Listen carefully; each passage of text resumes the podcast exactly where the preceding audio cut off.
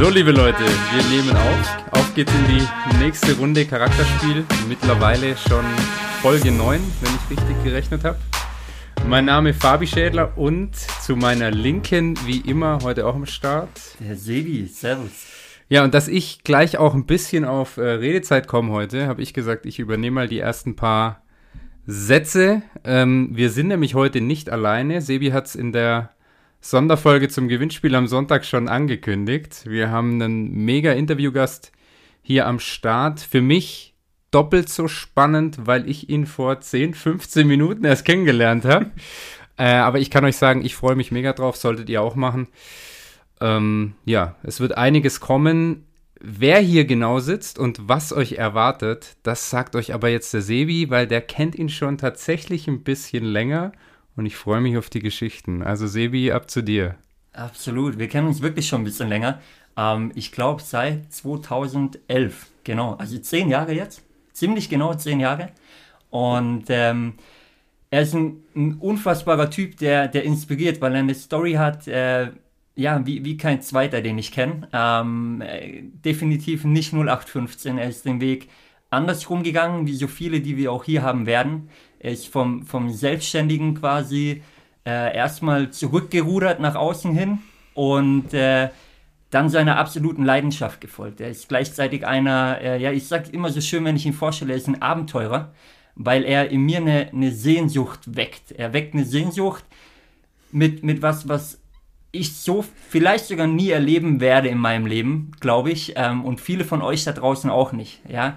Aber was dahinter steckt, was er genau macht und äh, warum ich so begeistert von der Sache bin, das äh, ja, werden wir in den nächsten Minuten selber erfahren. Und in diesem Sinne erstmal ein herzliches Willkommen an der Stelle, Philipp Moser.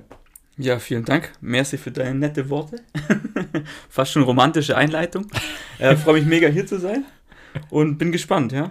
Hab Bock drauf. Sehr, sehr geil. Ja, Philipp, dann auch von meiner Seite nochmal Hi. Schön, dass du da bist. Servus. Ich freue mich. Und romantisch ist wirklich, das wollte eigentlich ich sagen vorhin, finde ich super. Zehnjähriges Jubiläum. Zehnjähriges haben wir, genau.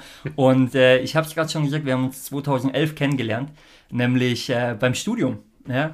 Wieder, wieder einer dieser Studienkollegen, äh, wobei bei uns die Story damals, oder mittlerweile damals so war, so muss ich sagen, wie, wie damals bei Fabi und Küffi.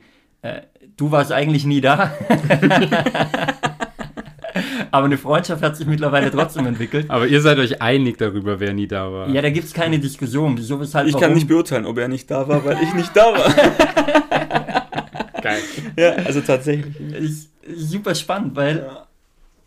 damals, man, man muss so sagen, wir haben, wir haben studiert, ja, äh, duales Studium in die Tourismusrichtung und wir waren viele, viele kleine Hüpfer, sag ich mal, äh, Anfang 20 damals und äh, du warst so, äh, ja, uns allen schon voraus. Ja? Du bist ins Studium gekommen, warst äh, davor selbstständig mhm. als Grafikdesigner. Mhm, korrekt. Ähm, bei dir lief's. Zumindest hatte man den Eindruck.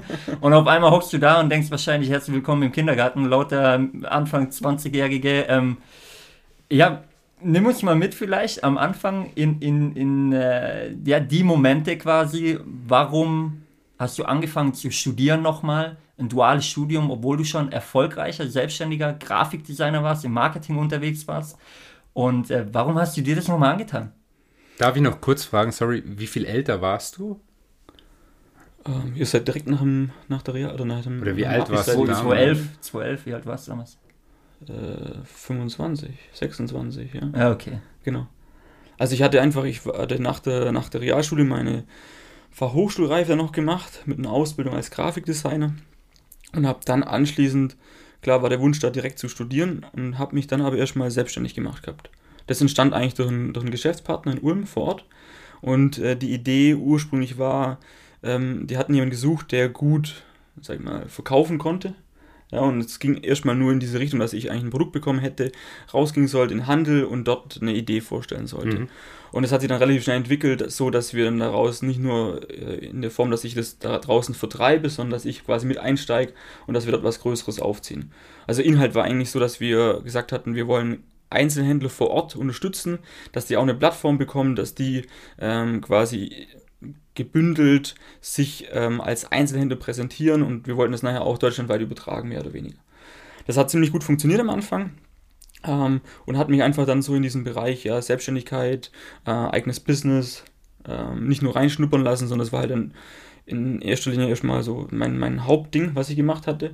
War dann auch nebenbei an der ähm, FH in Neu-Ulm quasi gemeldet. Bin dann aber auch, glaube ich, nach einem, einem, zweiten Semester dann gar nicht mehr hin, habe das abgebrochen, habe mich dann voll auf das konzentriert. Und ähm, genau, und dann dadurch gab es dann halt neue Kontakte wieder, ne? also so ein Netzwerk, das entstanden ist, wo ich dann für die Einzelnen auch noch im Bereich Marketing, Events gearbeitet hatte. Und dann kam bei mir trotzdem irgendwann nochmal der Wunsch auf zu studieren, also nochmal irgendwie einen Abschluss dahin zu hängen oder zu machen. Und ähm, im Zuge dessen habe ich mich dann dafür entschieden zu sagen, okay, ähm, ich wollte im Bereich des das Thema Freizeitwirtschaft bzw. Marketing im Bereich Freizeitwirtschaft hat mich interessiert ähm, und hatte dann damals dann den Studiumsleiter eingeladen und das so gehandelt und erstmal angefragt, ob überhaupt möglich wäre, dort eine duale Stelle als Student zu bekommen oder das aufzumachen und dann, dann ging es halt dann mit dem Studium in Ravensburg quasi los. Genau. Nice. Also bedeutet quasi, wenn ich, wenn ich zusammenfasse, du wolltest einfach nochmal für dich ja einen Step draussetzen, von der, von der Ausbildung her einfach. Genau. Das war quasi dein Ding. Ich sage immer so schöne Vorbereitung. Fabi hatte ich ja noch nicht gekannt oder nur von meinen Geschichten. Habe ich gesagt, schau mal, Philipp war der bestbezahlte Student, den ich kenne. Ähm, weil du natürlich vom Level kamst und das auch beibehalten wolltest, ne? Und, und du jetzt nicht eine klassische Ausbildungsvergütung hattest oder, oder Studentengehalt oder so, im Vergleich zu uns zumindest. Ja, genau. Also es war, das war schon ein bisschen großzügiger, sag ich mal, aber es war jetzt trotzdem nicht das, was ich davor in meiner Selbstständigkeit komplett verdient hatte. Weil ja wir doch eigentlich, sag ich jetzt mal auf dem Papier zumindest, eine Anwesenheitspflicht ja hatten bei dem Studium. Auf, dem, auf dem Papier, du sagst du, genau. du, du, sagst gerade, auf dem Papier hatten wir die Anwesenheitspflicht. Äh, ja, gegen Ende nach den drei Jahren, wenn man überlegt, wie oft du da warst, ich weiß es nicht. manche, man, man munkelt, manche Dozenten und Professoren wussten gar nicht, wer du bist. es kam halt dann schon so, dass ich dann, also ich zum einen, ich hatte vielleicht den Nachteil, was ich vielleicht jetzt im Nachhinein auch anders gemacht hätte. Ich hatte ja nicht in Ravensburg oder Umgebung gewohnt, sondern nach wie vor zu Hause in meiner Wohnung. Das heißt, ich hatte jeden Tag diesen Weg ähm, von mir zu Hause, Umkreis Ulm, nach Ulm Hauptbahnhof, von dort aus mit dem Zug nach Ravensburg zur Hochschule und zurück. Äh, und da war für mich dann irgendwie relativ schnell klar, das mache ich mit Sicherheit für Vorlesungen, die mich interessieren aber ich komme nicht in Vorlesungen, wo der Prof nur was vorliest oder auf einen ähm, Overhead-Projektor hinschmeißt. Ne? und wir dürfen abschreiben und ich kann es nachher eben irgendwie vielleicht bei einer netten Kommilitonin kopieren oder ähnlichem, ja, dann, ähm, dann brauche ich nicht deswegen irgendwie vier Stunden Fahrzeit hin und zurück insgesamt äh, einplanen. Dann kann ich in einem Zeitraum was anderes machen. Sehr also, sympathisch. Ja. das vielleicht wirkt es jetzt auch irgendwie überheblich, aber da gab es dann schon naja. Sachen, wo ich dann da für mich rausgefiltert hatte einfach und schon damals gesagt hatte, äh, es gibt Bereiche, da möchte ich, äh, Beispiel war äh, strategisches Management, war ich in jeder Vorlesung da, weil es mich einfach interessiert hat, weil es gut gemacht war, weil der Prof auch Bock drauf hatte und es gab Vorlesungen, da ist irgendwas runtergelesen worden und da hatte ich keinen Bock einfach drauf. Ja, also. Kann ich, kann ich heute nachvollziehen. Ähm, Fabi sowieso.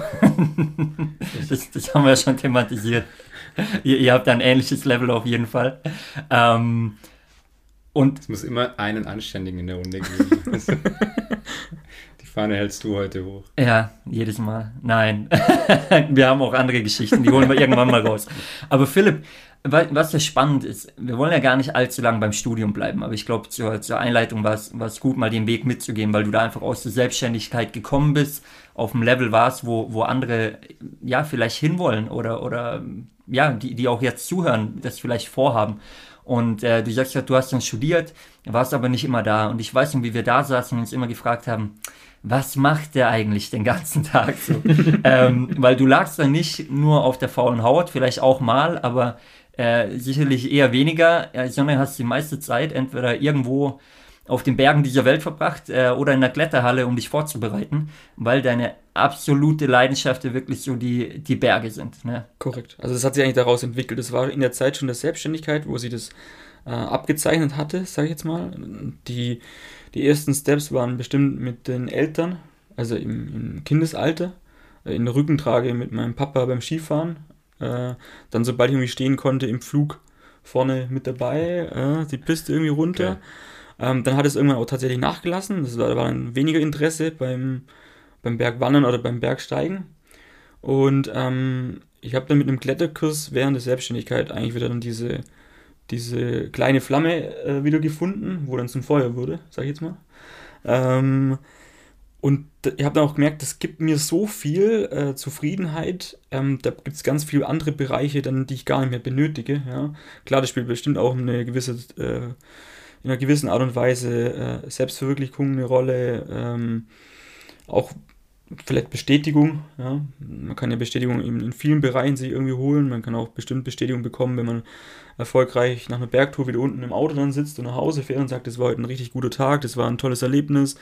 Ähm, und das hat da schon eine ganz, ganz große Rolle gespielt. Und tatsächlich, ne, ich habe dann ähm, aus einer Schnapsidee heraus mit, ähm, mit Chris, einem Kumpel, wir haben auch zusammen gewohnt, kam dann die Idee, dass wir nach Russland zum Bergsteigen gehen im Winter. Ja, haben dann unsere erste Expedition sozusagen geplant. Und das Ziel war dort äh, über eine Route oder über eine neue Linie auf den Berg zu klettern, wo noch keiner davor hochgegangen ist. Und, und genau mit der Story, wenn ich kurz einhaken darf, ja. hast du bei mir so damals das, das Feuer entfacht quasi, ähm, den, den Weg noch intensiver zu verfolgen. Ähm, wir waren oder wir, wir sind noch im Studium quasi.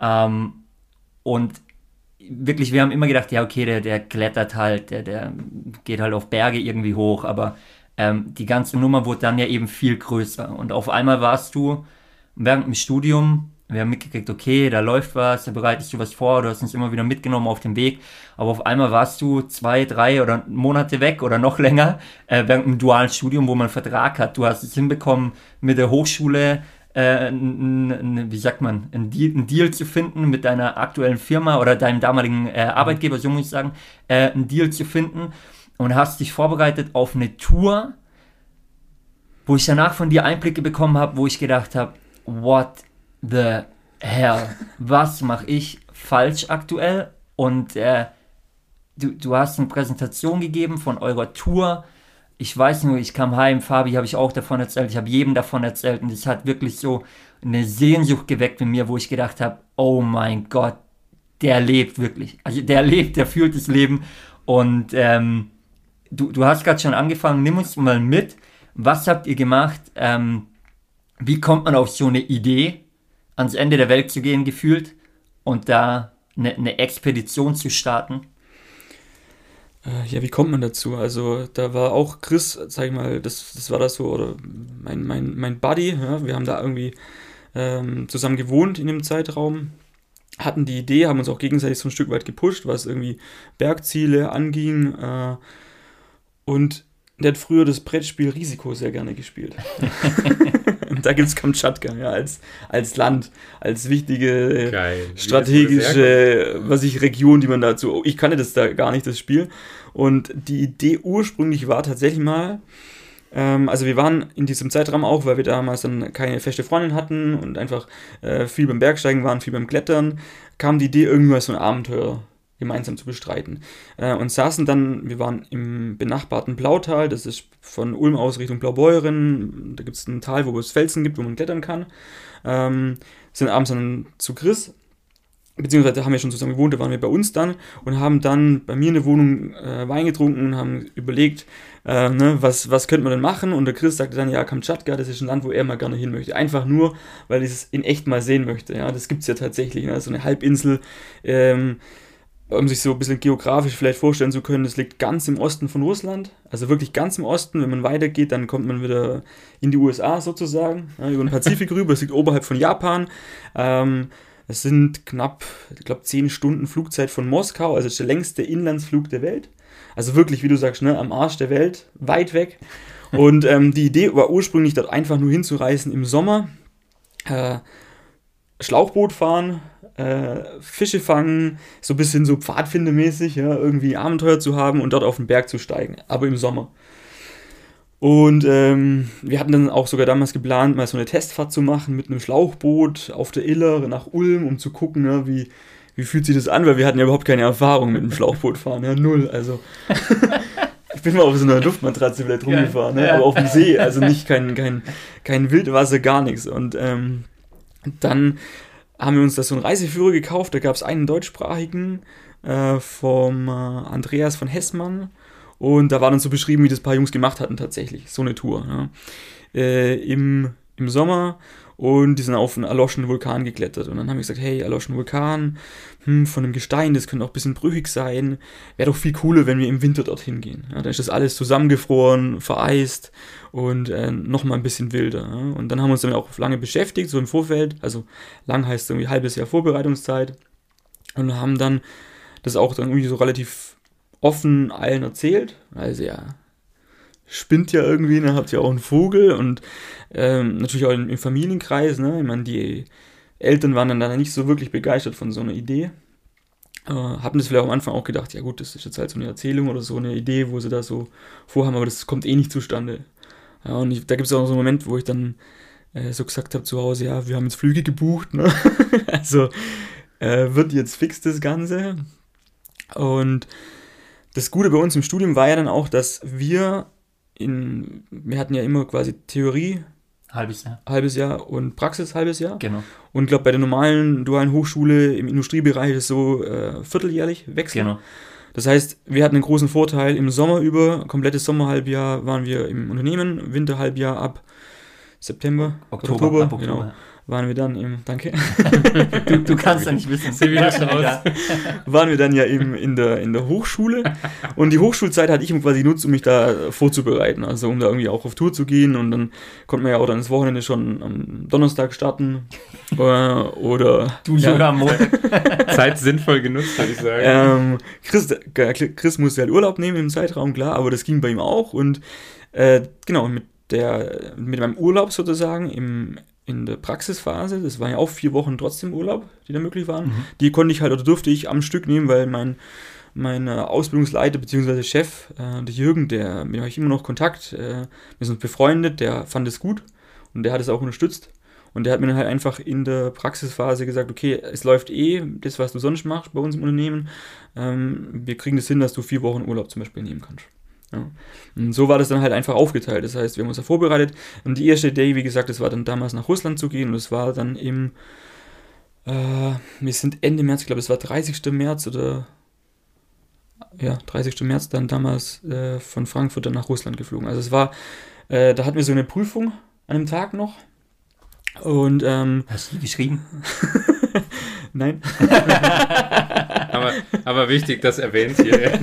ja, da war aber, das war schon, weil da die Fokussierung war das so für mich, da war das auch gar nicht, das war völlig klar, dass ich die einfach sausen lasse, ja, das ist dann auch unten, ich habe da auch mir nicht jetzt irgendwie einen Attest geholt, sondern habe einfach gesagt, ja, pff, riskiere ich, Zweitversuch läuft. Geil. Ähm, und ich fahre an dem Tag nicht morgens zur Uni, sondern ich fahre da äh, nach Frankfurt, um dann am nächsten Tag fliegen zu können.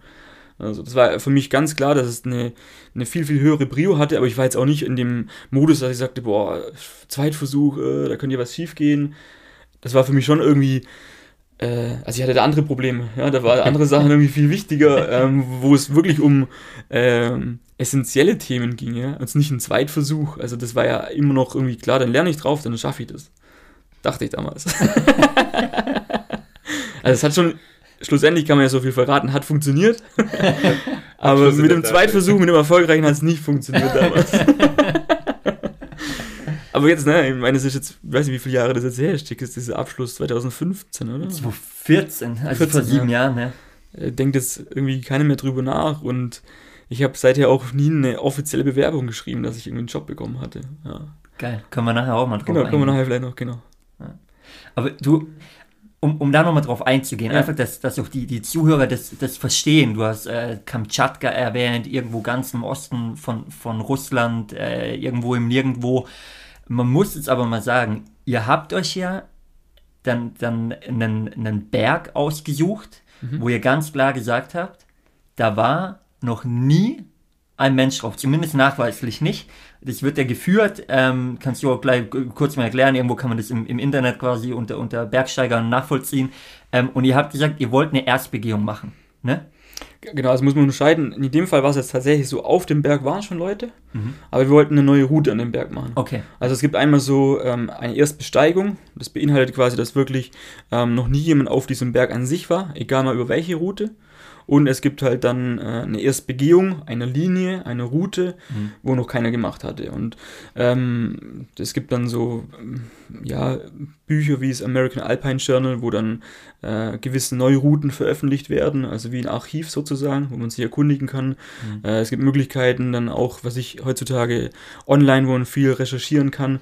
Es wird meistens veröffentlicht, wenn irgendwas gemacht worden ist. Aber tatsächlich unser Ziel damals war dann, also aus dieser Idee ursprünglich mal im Sommer dorthin zu reisen, ist dann nachher die Idee entstanden, weil wir gesagt haben, hey, äh, Bootfahren können wir vielleicht doch nicht so gut, ja. aber Bergsteigen können wir. Äh, lass uns da halt im Winter hingehen und lass uns mehr diesen Fokus auf das Bergsteigen setzen.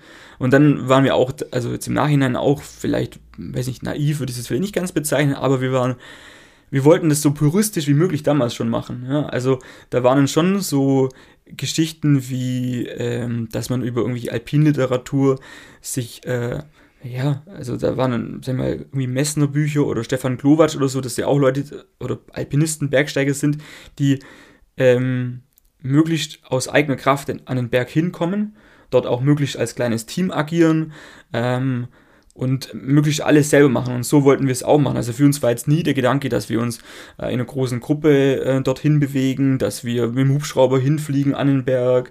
Ähm, also das war auch dem Schuld, dass wir gar nicht die Kohle dafür hatten. Also wir wollten, wir haben das auch so puristisch wie möglich gemacht und so einfach wie möglich gehalten, ähm, weil es ja irgendwann einen Kostenfaktor dargestellt hat oder darstellt.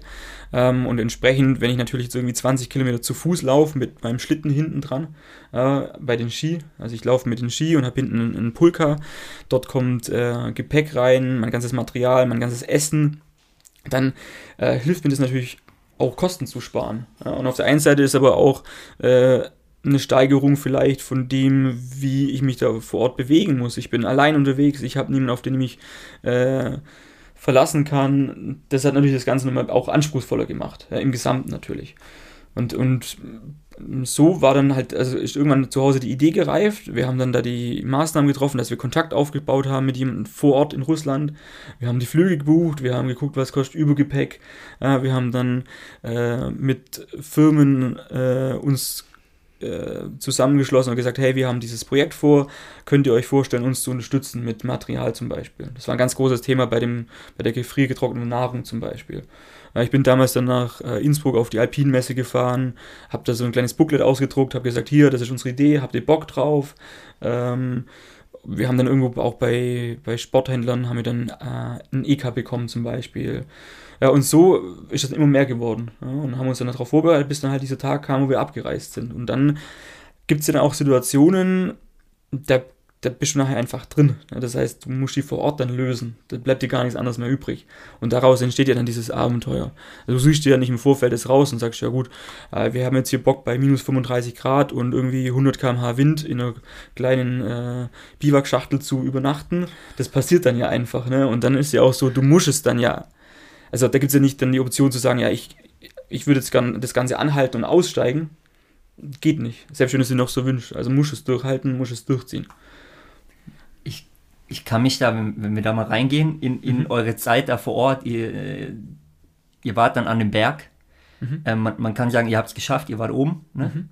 Ähm, genau, also ganz kurz nur dazwischen, nicht, ja, dass es nur falscher Eindruck erweckt. Wir haben damals nicht dann geschafft, über eine neue Route hochzugehen, aber wir haben es im Winter geschafft, dann über den sogenannten Normalweg ja, auf diesen Berg hochzugehen.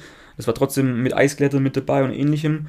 Und ähm, wir waren damals, äh, glaube ich, die dritte oder vierte Seilschaft, die im Winter auf diesen Berg im Gesamten hochgegangen ist. Mhm. Ähm, wir waren auch die ersten Deutschen, die im Winter da irgendwie oben waren. Ähm, also so viel, wie die Russen uns erzählt hatten, was jetzt aber auch für uns persönlich, für mich persönlich, dem jetzt auch keinen Abbruch oder keine Wertsteigerung gibt. Ne? Ob wir jetzt die ersten waren oder die, weiß ich, die letzten oder mhm. keine Ahnung, ne? völlig wurscht. ähm, aber es war ein Riesenerlebnis erstmal für uns, genau. Ihr wart, ihr wart da ja tagelang zu zweit unterwegs in der Wildnis. Mhm. Und äh, Philipp, mir bleibt ein Bild in meinem Kopf, weil du hast, als ihr wiederkamt, hast du einen Vortrag gemacht ähm, für, für uns als Kurs damals, ähm, womit ihr danach auch immer nach, nach jeder eurer Expedition quasi auf, auf Tour geht. Ähm, um ja die, die Eindrücke mitzuteilen, vielleicht sich auch ein bisschen zu, zu refinanzieren. Mhm. Äh, können wir nachher noch drauf eingehen. Aber äh, ein Bild und zwar, wo ihr, ich glaube beim Abstieg, äh, kann ich mich gerne gleich korrigieren, wenn es falsch ist, in einer, in einer Hütte sitzt, die zugeschneit war und auf einmal kommt ein Sturm auf. Mhm. Und ihr habt da Handyvideos davon, die, die sind mir noch so prägnant im Kopf, weil ihr quasi dem Tod ins Auge geschaut habt. Äh, ja, also das, das, Thema Tod oder so würde ich jetzt vielleicht, vielleicht ein bisschen zu. Aber ja, also definitiv war das eine, eine Situation, die ähm, unschön enden hätte können, sagen wir es ja. mal so. Ne? Also ähm, ich wollte wollt jetzt nur ein bisschen weg so von dem, dass es so ganz, ganz haarscharf war. Das, das wissen wir tatsächlich nicht beide. Wir, wir haben einfach die Situation, wir hatten diesen Berg gemacht. Ähm, man muss sich so vorstellen, äh, Kamtschatka ist an sich schon eine Region, die einfach wenig Infrastruktur hat. Das heißt, allein zu unserem Ausgangsort zu kommen, da gibt es halt eine Schotterpiste, ja, da fahren ab und an Busse. Ähm, allein der Flug nach, nach Petropavlovsk, zu der Hauptstadt von Kamtschatka, ist von Moskau aus sind es 10 Stunden. Also man fühlt sich halt einfach auch sehr, sehr weit weg von zu Hause. Äh, wir waren nur zu zweit unterwegs und ähm, sind dann von dort aus erst äh, einen halben Tag mit einem Schneemobil wohin gebracht worden, durch den Wald. Das ging nicht anders, weil ohne Ortskenntnisse ist quasi unmöglich, sich durch so ein, das ist ein ganz dicht gewachsener Birkenwald, äh, sich irgendwie zu orientieren. Das heißt, wir haben damals einen, einen, Jäger organisiert, der uns mit seinem Schneemobil dorthin gefahren hatte. Und ähm, sobald dann der Wald aufgehört hat, äh, konnten wir äh, nochmal in so einer kleinen Hütte übernachten. Das ist eine Hütte, die steht ähm, Wissenschaftlern zur Verfügung, die dort die Vulkane ähm, mhm. erforschen. Und im Sommer, ja, und wir sind dann dort von dort aus dann mit, unseren, mit unserer Ausrüstung, mit Ski und Schlitten quasi gestartet, um dann an den Berg hinzukommen. Und da oben gab es dann nochmal auf 3300 Meter Höhe, gab es nochmal ähm, eine Hütte, ja, muss man sich aber so vorstellen, das ist wie eine Art Biwakschachtel, also wie eine Art selbstgebaute Gartenhütte. Da gibt es ein, ein, Spaltmaß an der Tür, das ist so groß, als wenn draußen der Wind geht, dann kommt der Schnee herein. Ähm, da gibt es jetzt auch nicht irgendwie verschiedene Zimmer oder Räume. Da gibt es halt einen Raum, da Schnee auf dem Boden, aber das schützt einfach mal vor den Windverhältnissen, mhm. sag ich jetzt mal.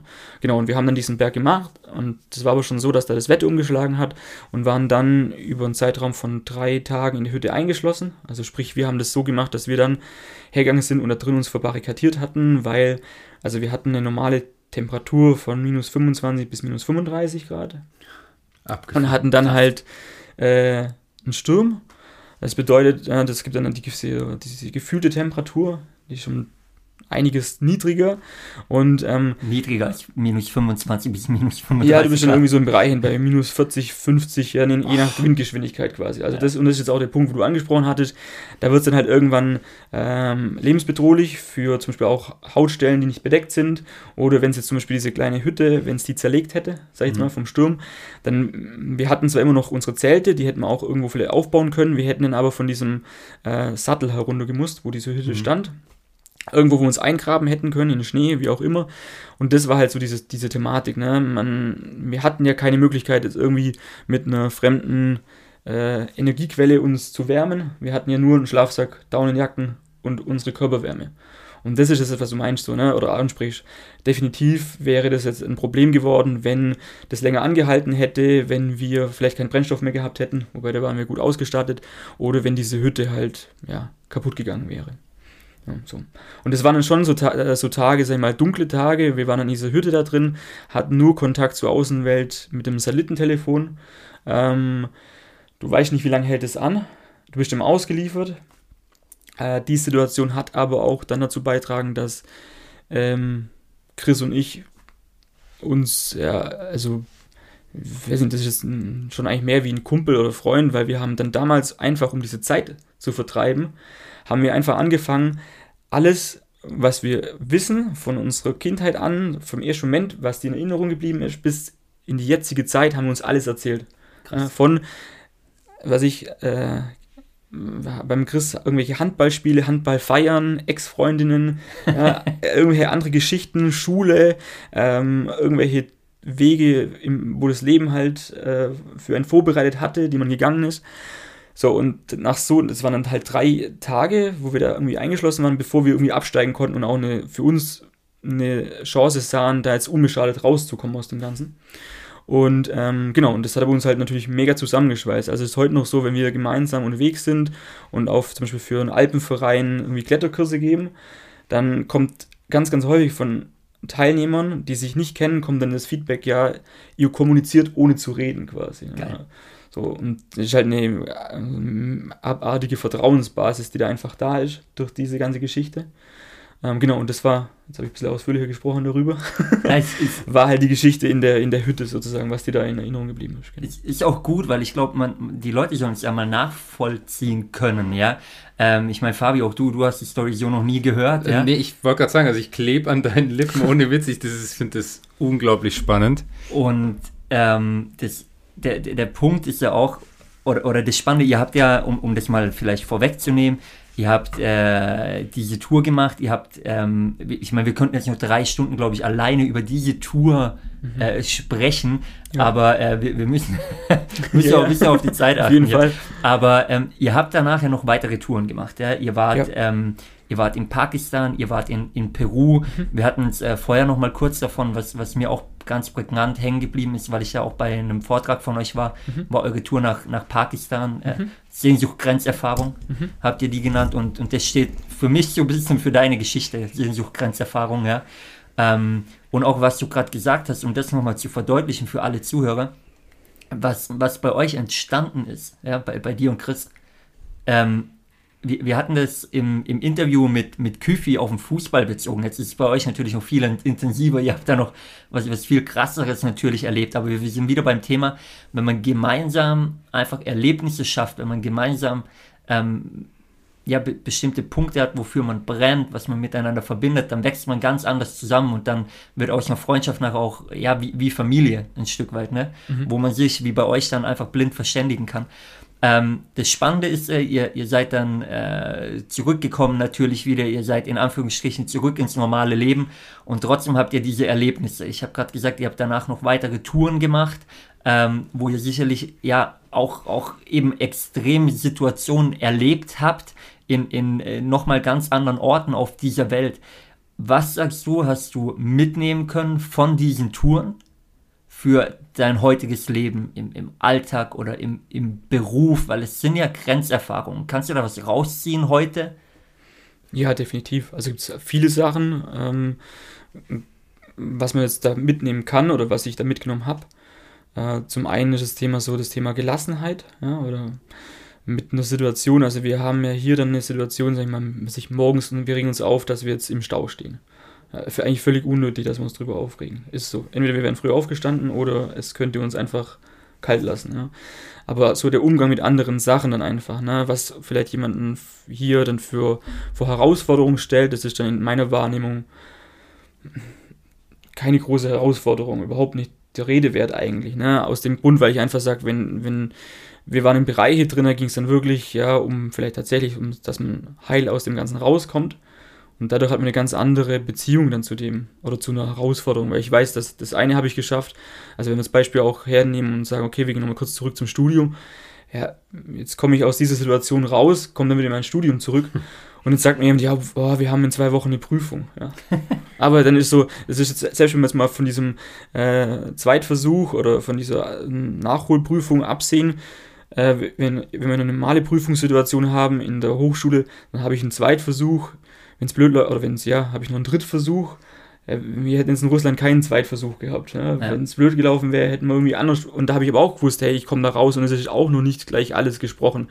Selbst wenn die Hütte nicht standgehalten hätte, dann wäre das jetzt nicht deswegen definitiv schon zu Ende gewesen. Und ähm, das ist das eine, also wo ich sage, so Thema Gelassenheit und setze es in Relation. Und ähm, ich stelle mir oft die Frage, wenn ich jetzt irgendein Problem in Anführungszeichen sehe, hier, inwiefern würde es mich beschäftigen, wenn ich jetzt sage, ich bin 30 Jahre älter und blick zurück? Ja? Gibt es dann überhaupt noch dieses Problem in meiner Wahrnehmung? Und dann sind wir ganz schnell bei irgendwie essentiellen Sachen, die uns vielleicht ein Problem bereiten. Also, sei es ähm, Thema Krankheiten, hm. was ich, oder in Bezug auf die Familie, ja, wenn es der Familie nicht gut geht, das sind Themen, die mich beschäftigen, die dann auch Sachen sind, die eine Gewichtung bekommen. Aber andere Sachen drumherum, ähm, also für alle Probleme gibt es immer eine Lösung, sag ich mal. Und wenn es eine Lösung nicht gibt, dann ist es kein Problem, dann ist es irgendwas ganz anderes, was viel, viel Schlimmeres. Ähm, also Thema Gelassenheit können wir vielleicht rausziehen. Das ist auf jeden Fall etwas. Ähm, dann das andere Thema, wir waren in vielen Adrik oder Erdteilen unterwegs, wo wir kein Sozialsystem haben wie in Deutschland, ja, wo wir nicht äh, im Überfluss leben, wo nicht der Supermarkt gefüllt ist, ja, bis um 22 Uhr.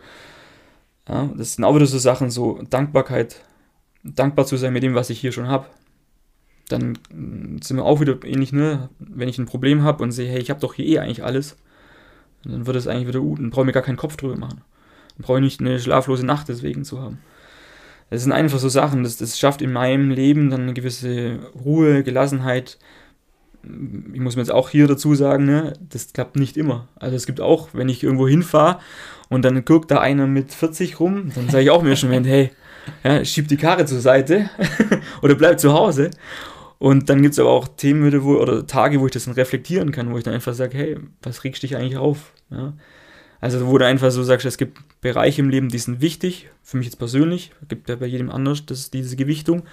Ähm, aber du hast dann im Leben eine gewisse Gelassenheit durch solche Sachen einfach. Mega. Also wir halten fest, Gelassenheit, Dankbarkeit, ein ganz wichtiges Thema, glaube ich, wo, ja, wo sich jeder viel mehr drin üben könnte. Genau. Und äh, du hast auch einen Schritt gemacht dann, ähm, du, du bist von der Selbstständigkeit ins Studium, du hast währenddessen diese Expedition gemacht und hast danach gesagt, hey, Moment mal, ähm, ich gehe nicht die, wie soll ich sagen, nicht die, die klassische Karriere, wie jetzt vielleicht einer denken würde, nach dem Studium starte ich karrieretechnisch so richtig durch, ja, nicht falsch verstehen, mhm. sondern du hast gesagt danach, hey, Moment mal, ich folge meiner Leidenschaft.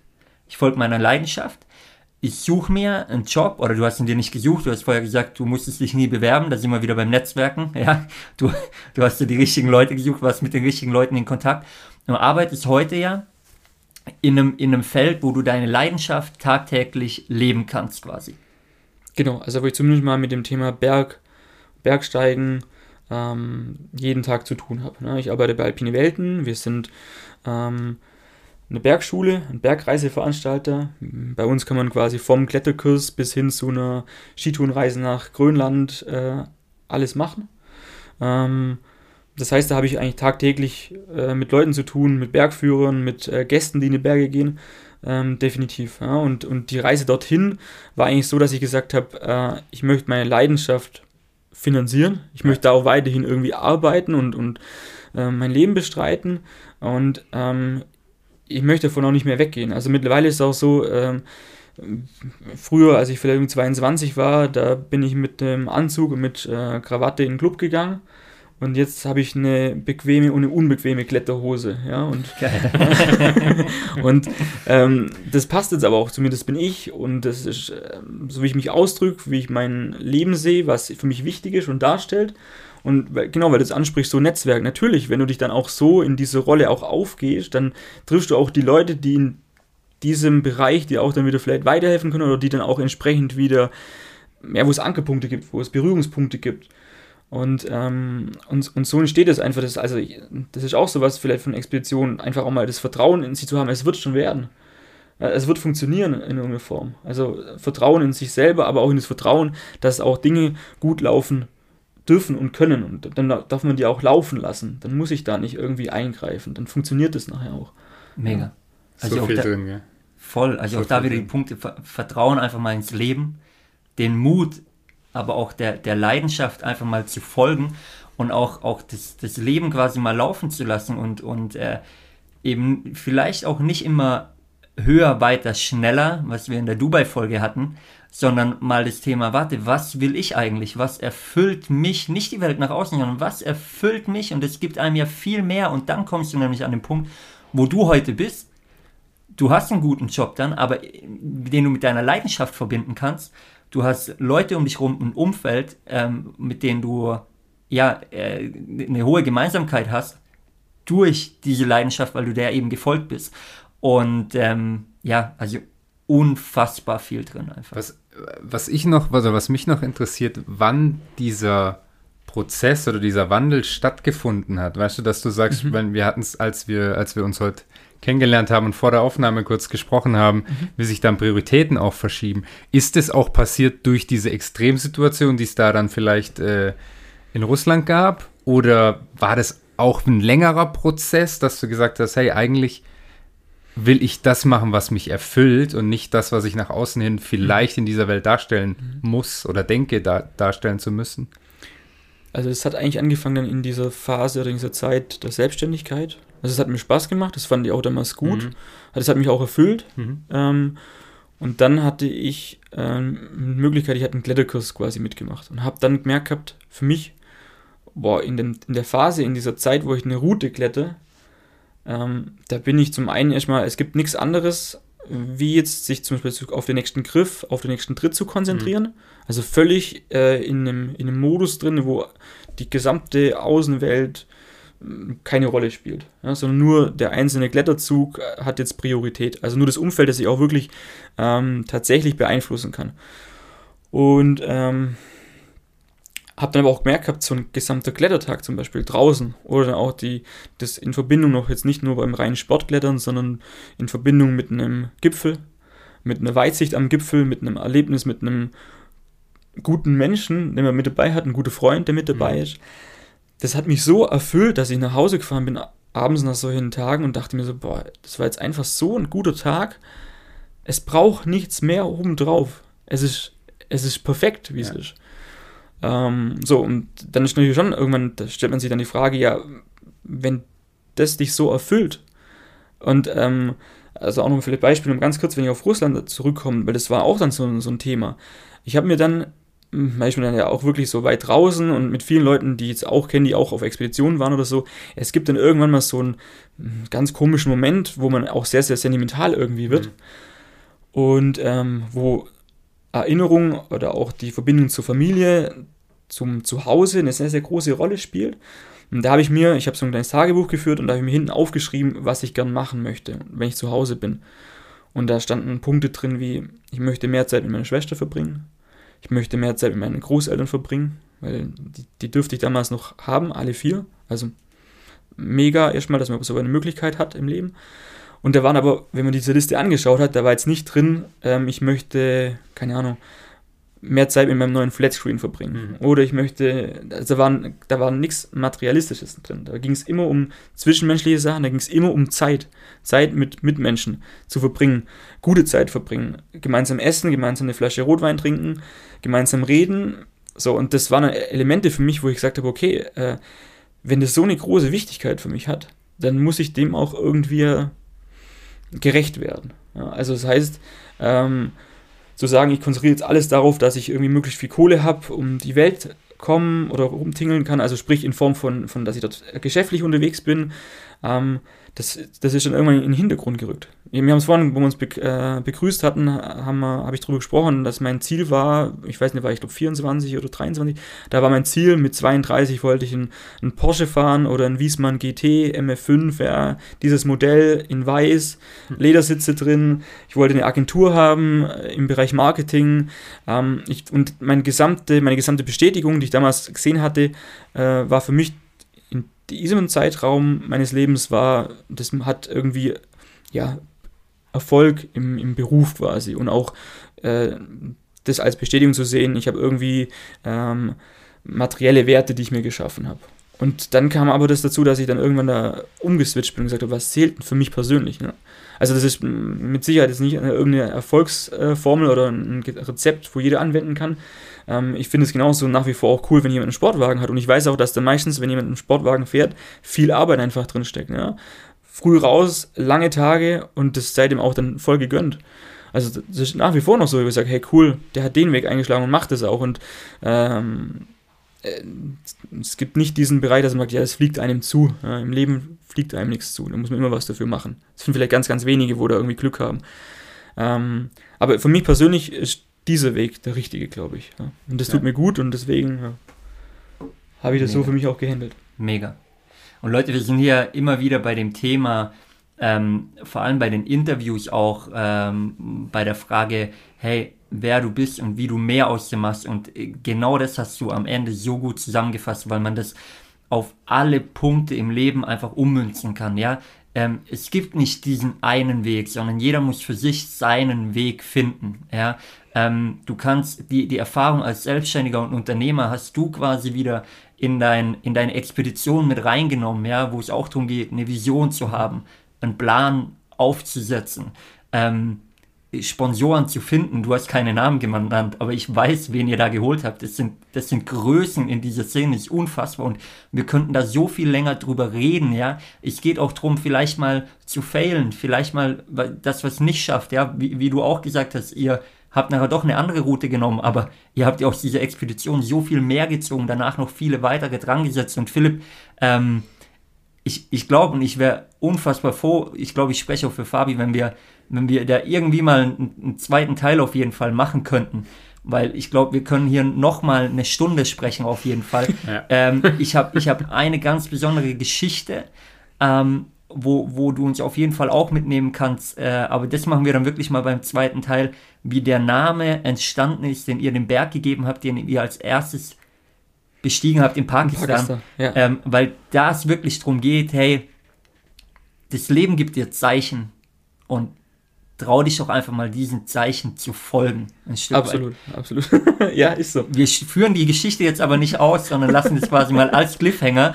Und ähm, Leute, seid gespannt, wir werden definitiv einen zweiten Teil machen. Also Philipp, bei mir kribbelt es gerade schon. Sorry, weil ich kenne es auch nicht. Aber vielleicht darf ich gleich eine gute Flasche Rotwein spendieren und du erzählst mir die Geschichte schon mal. Schauen wir mal. wir, wir machen das so definitiv. Ähm, aber Philipp, ich möchte an der Stelle einfach mal äh, ja Danke sagen für, für, für den Weg, auf den du uns heute mitgenommen hast. Vor allem äh, diesen, diesen Mehrwert, gerade gegen Ende, der da drin war. Das ist, das ist unfassbar. Also hört da in diese Minuten gern nochmal rein.